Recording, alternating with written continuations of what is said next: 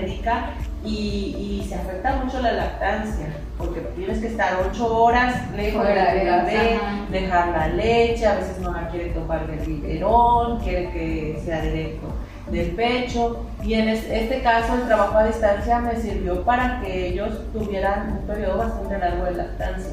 Lo que yo quería era darles el mayor tiempo posible eh, de lactancia y, y sí, sí lo logré. En un momento ustedes se aburrieron de su familia, llegó un momento de ya basta, ya renuncio. Mucho No, hablando la neta, ¿verdad? Muchos Solo uno, solo uno se puede.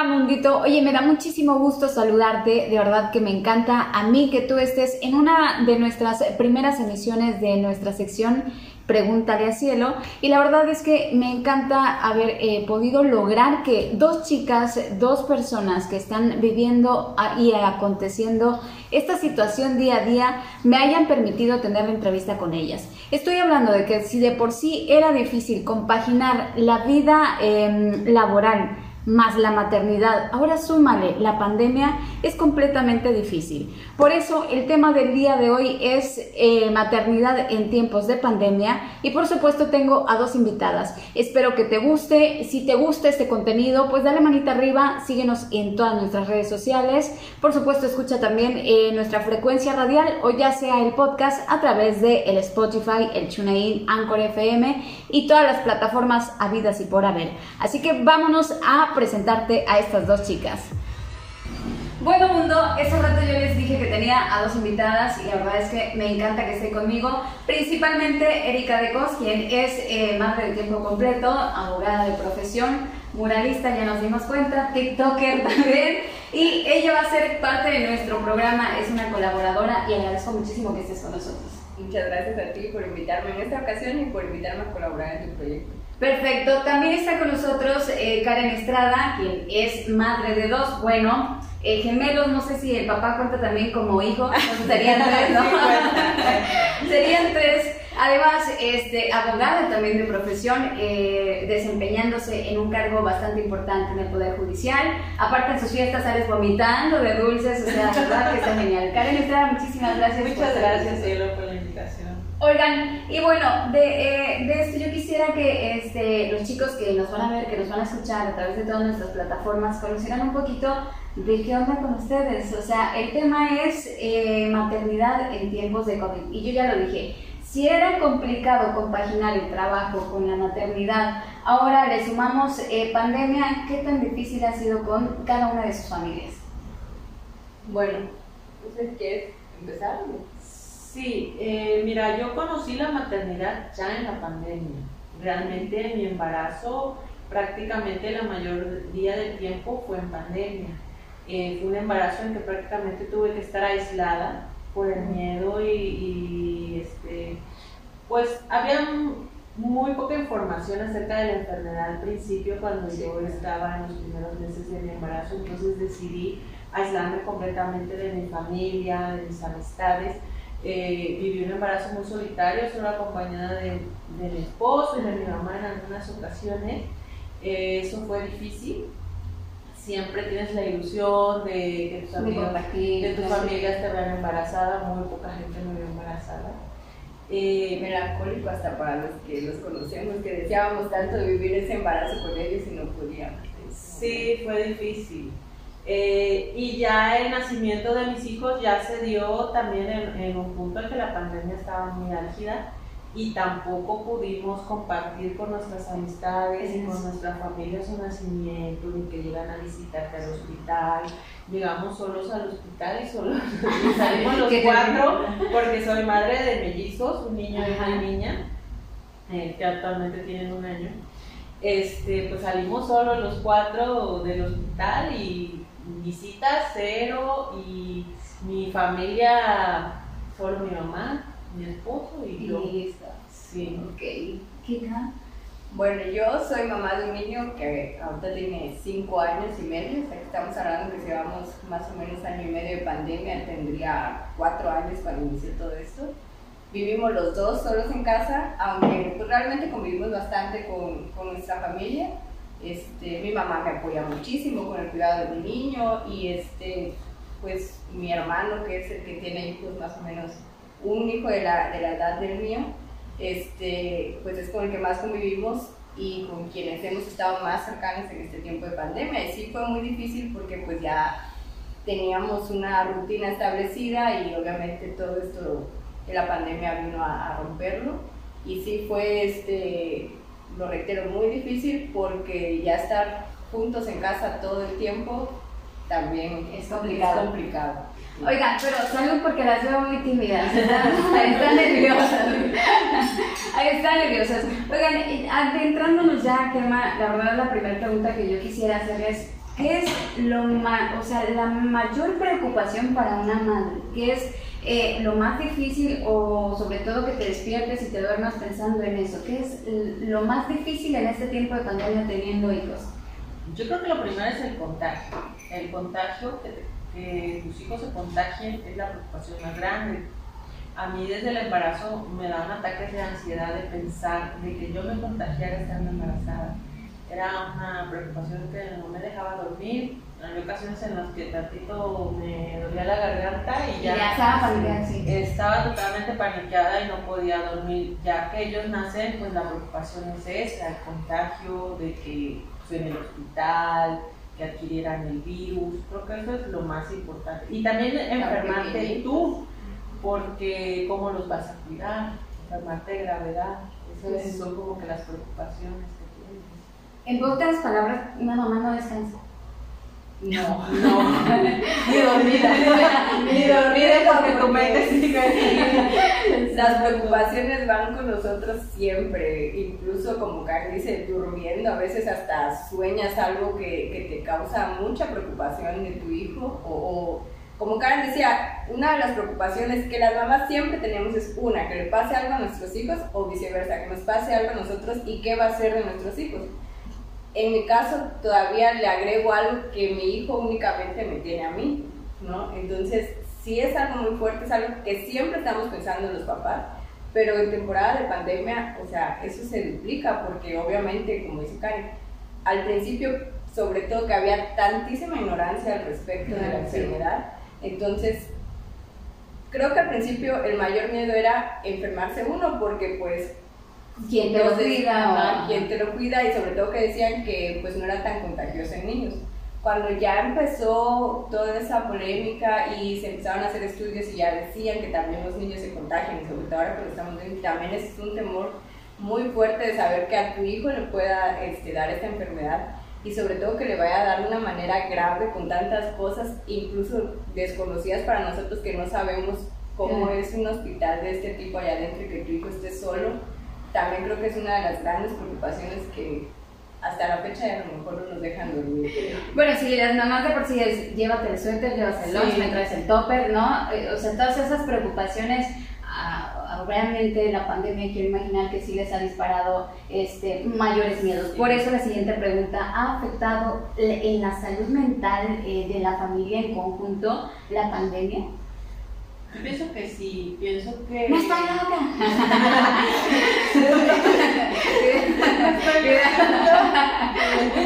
Ay, el vino, ¿qué Sí, sí te afecta, te afecta bastante, pero sobre todo te afecta el encierro. O sea, sí te afecta el temor porque tienes este, episodios de ansiedad, eh, pero el encierro también, el encierro sí te afecta eh, en- mentalmente porque tú estás acostumbrado a una vida activa, necesitas tu espacio tanto físico como mental, Claro. ¿no? Y este, y, y a veces el no poder salir o el tratar de, de vivir un poco de aislamiento para evitar contagios, sí, sí nos llega a afectar. En mi caso, eh, con mi esposo, este, en ocasiones... El sartenazo. El sartenazo, el que entras en un periodo de que ya todo te, te molesta, te te irritas. mal. Y decimos, no, tenemos que salir a, pues, a un parque, a un lugar donde haya eh, distanciamiento, que no este, sea un riesgo para nosotros y para los bebés. Pues Ujú. tenemos que salir a tomar aire fresco, no podemos ¿Se vivir- turnan o van juntitos? Eh, generalmente vamos juntos o a veces eh, sí, sí nos turnamos. No te quiero ver hoy, dame chance. Dame chance, No, voy a platicar con usted. Vengo a la una y a las tres.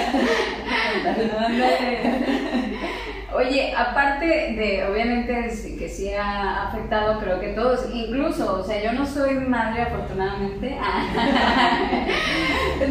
pero sí sé que es muy difícil y quiero imaginar que el encierro, si a mí me dijeron dos días de, en el trabajo, sabes que no vas a ir toda una semana y al segundo día ya estabas en ya, ya voy a regresar, ya voy a la oficina, porque es complicado no quedarte encerrado.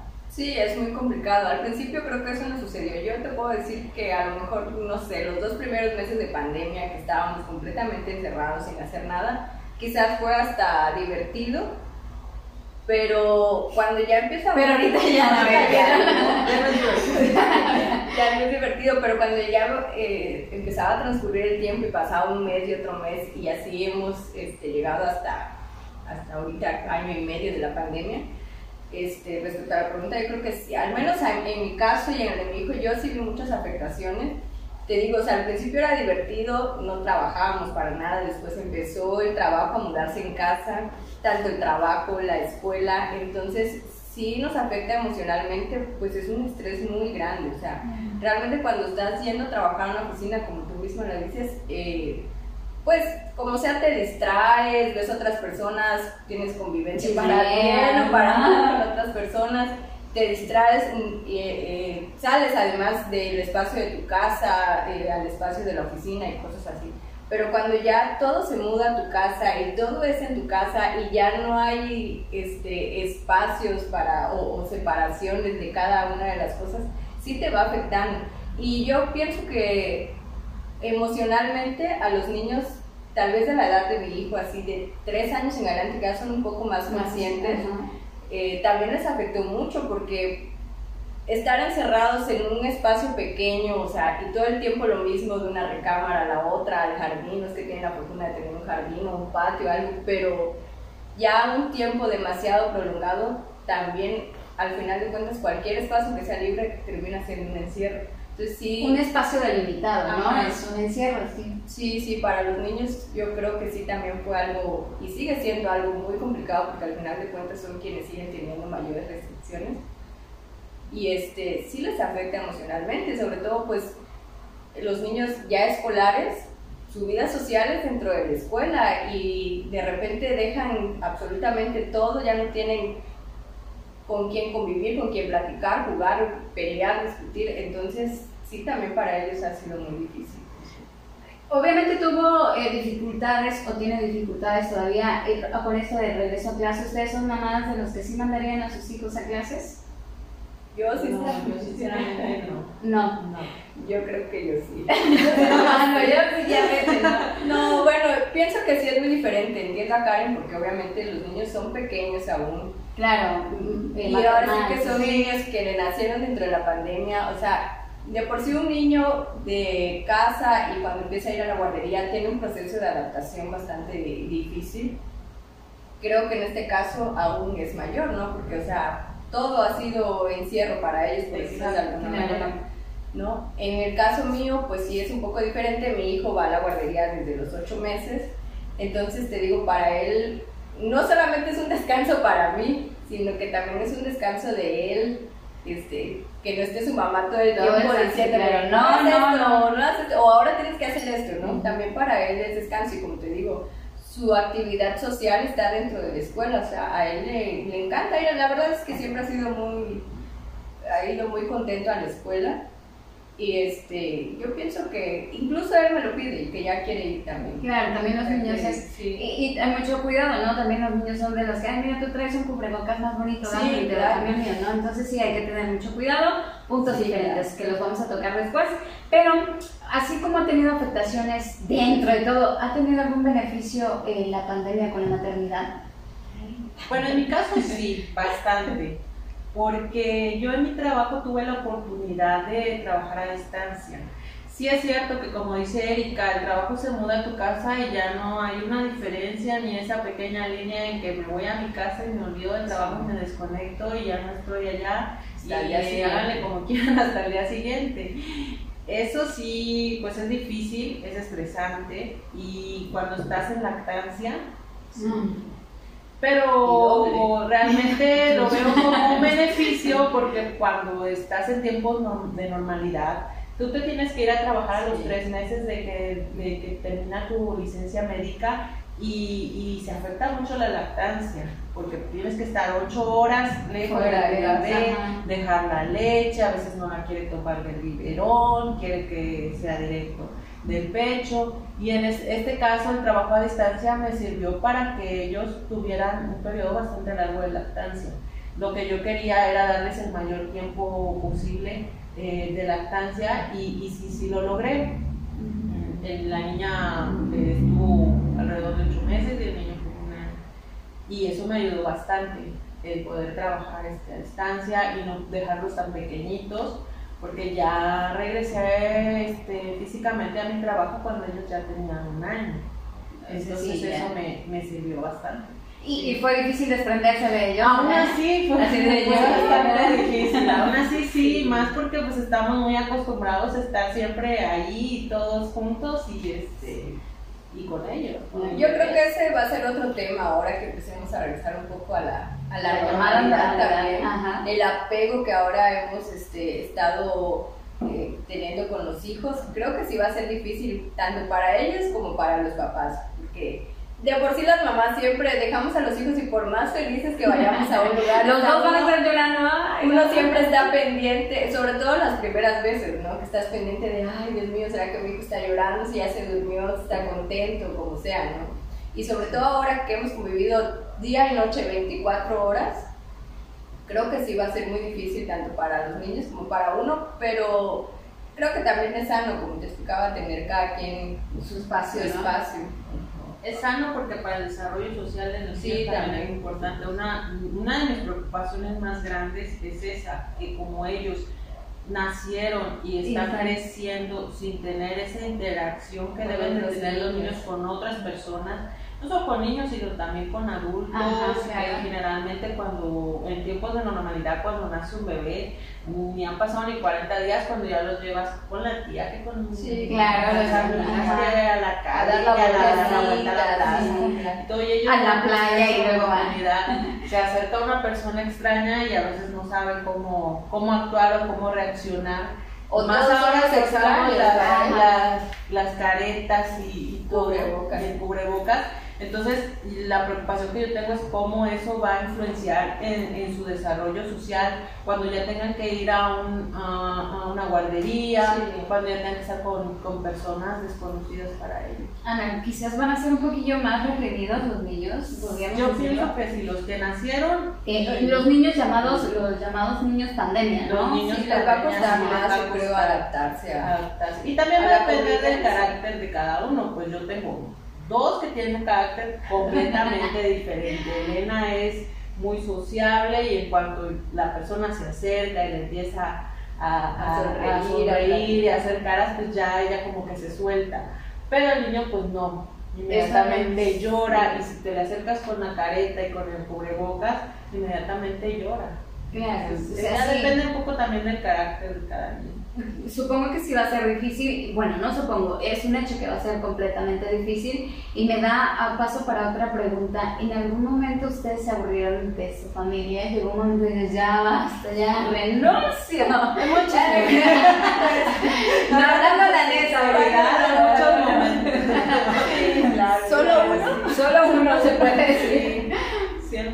Creo que a lo mejor no está tanto el hecho de que te aburras en sí de, de tu familia, de las personas, sino que obviamente estás en un encierro, se empieza a hacer también una rutina dentro de tu casa de, bueno, ahora voy a ver una película, ahora voy a hacer esto, ahora voy a hacer TikTok, ahora voy a hacer TikTok, No, pero me refiero a que también vas haciendo una rutina de encierro durante tanto tiempo, claro. en ti mismo se va generando ese aburrimiento y obviamente estás este, fastidiado, eh, aburrido, cansado, ajá, queriendo salir o ver a alguien. Y entonces, eh, pues obviamente todo te cae mal cuando estás así, ¿no? En mi caso, por ejemplo, tengo un niño de 5 años que como dice Karen, bueno, si sus dos hijos son diferentes, pues mi hijo es completamente opuesto a mí, o sea, yo soy... Tiene múltiples personalidades. Sí, aparte, aparte de que él tiene múltiples personalidades, es muy diferente a la mía, o sea, para mí si me preguntas un fin de semana perfecto o mi pandemia perfecta hubiera sido este, estar este, viendo televisión, durmiendo, leyendo, este, dormir otro rato, comer y así. Pero mi hijo es completamente opuesto, o sea, es un niño de 5 años que tiene una pila inagotable y que todo el tiempo está con ocurrencias, que es muy chispa. Entonces sí llegaba el momento en que le decía, oye Alex, ya descansemos un ratito, veamos tele, ¿sale? Ok, dos minutos y, obviamente, o sea, yo me terminaba la película completa y ya Alejandro andaba, quién sabe, haciendo sus cosas en la casa él solito, ¿no? Y obviamente tienes que estar pendiente todo el tiempo. Entonces creo que sí, más que no es tanto aburrirte de la persona, sino que en general nos aburrimos nosotros mismos y pues todo te cae mal, ¿no? Y entonces que llegue tu hijo y que te hable, ay, no, hagamos esto, ay, ya, sal de aquí, dame cinco minutos, o sea, haz lo que quieras en tu cuarto, pero déjame cinco minutos para mí, ¿no? O sea, sí, sí, sí, sí nos hemos aburrido. Sí, sí es que como seres humanos yo creo que necesitamos nuestro espacio y necesitamos estar en sociedad y convivir con otras personas.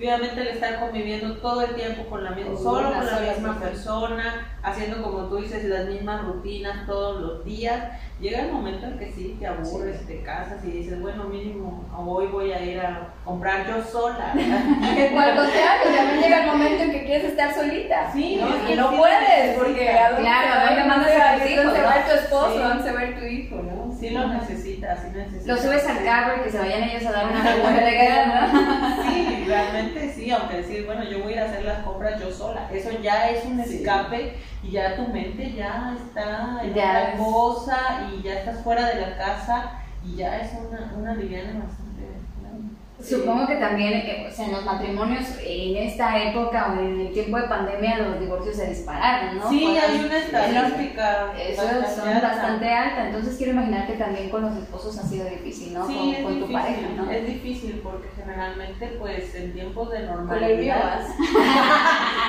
Ahí está el mejor esposo. El mío es el mejor, el mejor esposo. Se fue por los cigarros y no regresa. Muy relax, la verdad. O sea, sí te da tu espacio. Sí, me da mucho espacio. No, sí, realmente sí llega un momento en el que hay fricciones más de las no, que con normalidad había. O sea, hay, llegas a un momento de un hartazgo de, de siempre lo mismo, lo mismo, lo mismo. Y como todo ser humano, buscas con quién desquitar sí, ¿no? tu aburrimiento. o estás aburrido y dices, quiero pelear para desaburrirme. Oye, ¿soy qué hago? Ya sé, voy a pelear. ¿Te acuerdas en el año tal, tal? Cuando yo conocí. No, y cuando estás bajo mucho estrés, bueno, a mí me pasa cuando estoy bajo mucho estrés y, o sea, sí, exploto y, y hay play y todo, pero bueno, de ahí no pasa, gracias Sí, y ahí es como te digo, o sea, cuando vas a, la oficina, o sea, estás estresado, enojado, y como sea, tratas de que cuando ya sales de la oficina, el estrés del trabajo se quede ahí, llegas a tu casa, y aunque sea otro tipo de estrés u otra, otro, tema de discusiones, pero ya es otra cosa, en cambio te digo, el trabajo está en casa, o sea, ¿Cuánto puedes dar? Dos metros, estás en tu escritorio trabajando y a los dos metros ya está tu esposo y obviamente trasladas todo ese estrés. Nos pasó en un tiempo en el que era trabajo, era lactancia, ah, niños, eh, aseo de la casa, eh, la limpieza, la comida, o sea, todas las actividades eh, recaían en mí y si él tantito se distraía en otra cosa, y ¿por qué estás haciendo esto y no te estás concentrando y todo, y por todo, este, broncas y problemas, pero ese es el estrés que tienes de todo lo que... Porque puedes ocupar ayuda en tiempos de normalidad, pero en tiempos de pandemia realmente no puedes confiar en, que llegue una persona todos los días a tu casa, que tal vez fue en el, el camión, en la combi, que va a traer más cuando tienes bebés pequeños. Claro. Entonces, todo eso hace que sea demasiada carga para ambos. ¿Y cómo han combatido el aburrimiento? ¿Ustedes qué plan se han armado? ¿Qué han hecho? ¿Qué juegos? ¿Qué se han inventado? ¿Posiciones? ¿Otros pitches? O sea, ¿qué, o sea lo que se han inventado. Todo menos. ¿Qué se han inventado para combatir el aburrimiento? Mira, al principio yo recurría mucho a las películas, a las series, pero hasta eso me aburrió. Sí, ¿eh? sí claro, yo, no, encendía la televisión para nada, o sea, no, me llegó a fastidiar. Y luego pues ya, eh, pues estás en las redes sociales un rato, desarrollas algunos... Este, manías o sí, por estar en TikTok. Ya negocias en TikTok, que pluralista. Compras una máquina de Compras una máquina de cocina. Ya se estrenó. Las plantitas, claro. O sea, todo eso, yo creo que es parte también de que descubres como un talento que tienes, ¿no? Como alguna... Pues no sé si talento, pero sí un gusto, pero sí un gusto, o sea, que vas teniendo buscar hobbies o cosas para despejar tu mente. Lo más difícil ha sido encontrarle este, cosas para que no estén aburridos a los niños. Porque, o sea, ellos están en una actividad tres minutos, tardas más, por ejemplo, ay, hoy vamos a trabajar con reciclaje, vamos a pintar, vamos a hacer plastilina y tardas una hora acomodando todo, buscando los materiales para que tu hijo va a estar 10 minutos a lo mucho, o sea, pintando, es cuando, ya me aburrí. Tienes que inventar algo nuevo. Y la verdad es que uno ha perdido mucho eso de saber jugar con sus hijos. Sinceramente, todo el tiempo está uno ocupada o haciendo cosas o simplemente ya no sabemos hacerlo. Y los niños siempre quieren estar jugando, o sea, de mami, ven, jugamos a esto, o ven a ver esta, esta escena conmigo de esta caricatura que ya la vimos 30 veces, pero él quiere estar ahí bailando esa canción, pues. Entonces sí hay que estar, estar inventándose mil cosas para que los niños no se aburran desarrollar tu creatividad. desarrollar con los niños. Y que ellos lo desarrollen. Ajá, y que ellos lo desarrollen, ¿no? Que entiendan también el proceso y que se involucren. A veces es nada más que tú quieres desaburrirte, sí, utilizar el escaparate y ellos no quieren, ¿no? También ellos se van nada más a ver la, tele. Entonces, ¿ha generado alguna adicción eh, en ustedes y en los hijos? No sé por qué se ríen, pero creo que sí. No sé, pero. Bueno, ya están tomando café. Yo una adicción como tal, no. Pero sí lo que te digo es que muchas manías. En mi caso llegó un momento en que, por ejemplo, las compras en línea, al estar aburrida ya, ya el señor estaba viendo internet y, y ya algo más, ah, si esto lo necesito y lo necesito ya, ya, va, pero ya llega un momento en que obviamente no puedes sustentar ese la tarjeta ese hobby esa manía y dices no estoy mal esto me está, esto me lo está provocando ese encierro a mí hasta mi hijo hizo sus pedidos o sea hasta hoy día sigue esperando unas cámaras que yo me imagino que viendo algún video de YouTube ahí le salió un comercial y él pensó que había comprado unas lámparas y cada vez que pasa en el camión de, de alguna mensajería o paquetería, pues nos viene a entregar también. él corre pensando que son sus cámaras, o sea. Yo llegué a comprar mi jabón para lavar la ropa, mi todo. Todavía no salía. Todavía no salía. Llegué a pedir este. El súper. el súper por medio de. Ah, este tomate está muy bien. sí. Pero yo creo que sí ha habido algún tipo de, de adicciones, por ejemplo, bueno, los niños, la televisión, las tabletas, los celulares, o sea, aquellas mamás que, las mamás que no éramos y que decíamos, no, mi hijo jamás, o sea, cinco minutos a lo mucho, una tableta, o un celular. Aparte de que sí es indispensable, sobre todo ya cuando empezaron las clases en línea, pues a veces ya te digo, llegaba el momento en que ya no sabías qué más inventar para que no estuvieran viendo la televisión o el celular. Pero pues llegaba un momento en que ellos mismos también, o sea, ya un ratito voy a ver una caricatura. Entonces creo que sí a ellos sí les causó como un tipo de adicción de estar más tiempo en el...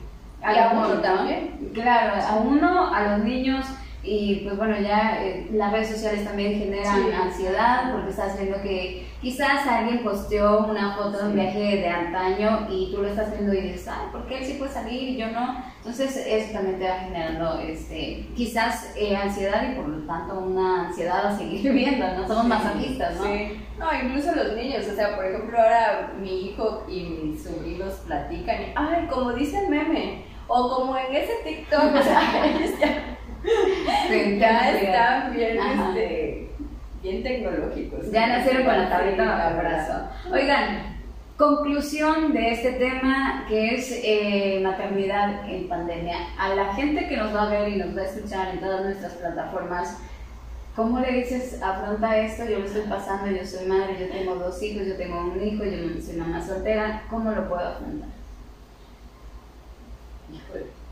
Es difícil, es muy difícil, pero también tenemos que tratar de controlar nuestras emociones para no afectar a nuestros hijos. Y cuando entramos en, ansiedad, en pánico, en miedo, eso también los afecta a él, se, se los este, transmitimos a ellos y realmente no es necesario que ellos vivan algo que ha sido difícil para nosotros como adultos, pero tratar de que en la medida de lo posible ellos sigan teniendo una vida normal, ¿no? Y que pues recuerden esto como los un momento en el que estuvieron muy cerca de nosotros como padres, pero no como algo que les genere miedo, que les genere terror, eh, que los adultos sí sabemos, o sea, que lo que puede pasar con la enfermedad o los que hemos perdido alguna, algún ser querido, o sea, sí sabemos lo terrible que es, pero no tratar de no transmitirles ese miedo. Correcto. Sí, yo creo que eso es lo fundamental, no tratar, tratar más bien de no transmitirles, como dice en el miedo, nuestras inseguridades, porque sí, los niños son muy, muy perspicaces, este, muy perceptivos. En lo particular, yo, a mí se me juntó, por ejemplo, tanto estrés de trabajo, este, la, el estrés de estar en casa, porque esa es otra cuestión que al menos en mi caso fue eh, un detonante porque estábamos 24 horas en la casa físicamente, pero realmente al principio fue cuando pasé menos tiempo con él, cuando empezamos a trabajar, porque yo estaba trabajando, aunque él me veía sentada, obviamente decía, pero si mi mamá está aquí, porque no, no juega conmigo, no, no está conmigo, ¿no? Entonces sí, esa fue una etapa muy difícil.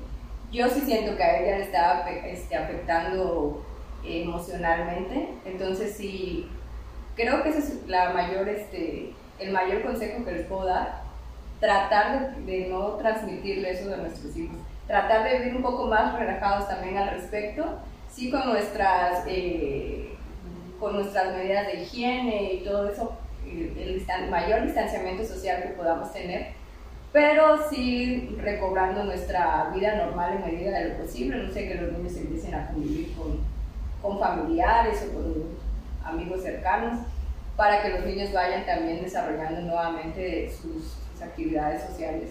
Y que se vayan perdiendo ese miedo. Se vaya perdiendo ese miedo, porque sí, la verdad es que los niños eh, ya conocen muy bien también del tema, ya ellos solitos son de me voy a lavar las manos o dónde está mi cubrebocas cuando van a bajar del carro o salir de la casa y saber que tienen que llevar su cubrebocas.